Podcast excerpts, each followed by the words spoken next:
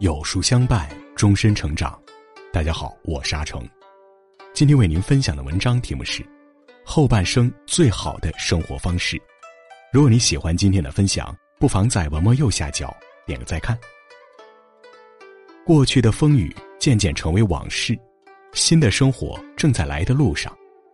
面对当下，二零二三年最好的生活方式其实是以下几点：一。有忙有闲，精神好。著名漫画家方成先生是有名的百岁老人。有人曾好奇他的养生秘方，方老笑着说了一个字：忙。他曾在自画像上写过这么一句话：生活一向很平常，骑车、画画、写文章，养生就靠一个字忙。有句话说得好：人生有度，过则为灾。人生在世，太闲容易生郁。太忙容易生乱，一张一弛方为道。学会让自己有忙有闲，才能真正把生活过得有滋有味。余生最好的活法：该忙的时候忙，不负岁月；该闲的时候闲，不负生活。有忙有闲，才有最好的精气神。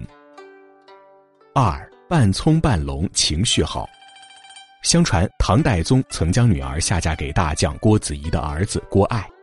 一天，郭爱和公主吵架，一时生气骂道：“你不就是有个皇帝爹吗？我父亲根本看不上这位子。”郭子仪自知儿子犯错，压着儿子向皇帝请罪。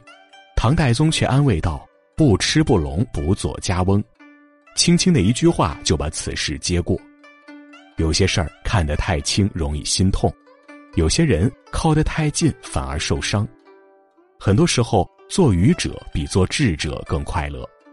很认同一句话：“自古人生最忌满，万事只求半称心。”人活着开心才是最好的选择。太清醒、太较真，结果只会苦了自己，伤了心。余生最好的活法：大事看开，小事糊涂。做一个不计较的聪明人，生活就会多点快乐与平安。三能进能退，心态好。人生不是一路坦途，更不会一路不通。遇到难以逾越的坎坷时，能进能退，才能找到更适合自己走的路，更好的前行。从前有一家住在山脚下的农夫，由于去集市的路有一块巨石影响通行，农夫就决定移开巨石。可巨石太过坚固，半年时光都没有移开分毫。儿子抱怨道：“我们非要移走这块石头吗？”农夫无奈道：“路不通，能怎么办呢？”儿子说：“我们搬到集市附近住不就好了吗？”农夫恍然大悟，从此搬了家，生活便利了许多。正所谓，没有走不出的胡同，只有不会拐弯的人。人生有千万条道路，总有一条能走得通。当你发现似乎走到尽头时，拐个弯就会发现后退也许是向前。茫茫人海，能进能退，才能走得更淡然从容。二零二三新的一年也带来了新的开始，希望这一年病毒会消散，灾难能远离，希望我们的生活烦恼会消除，快乐能加倍。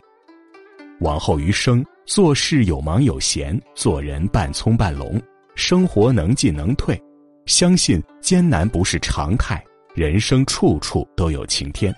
点亮再看，愿你我往事不追悔，来日犹可期。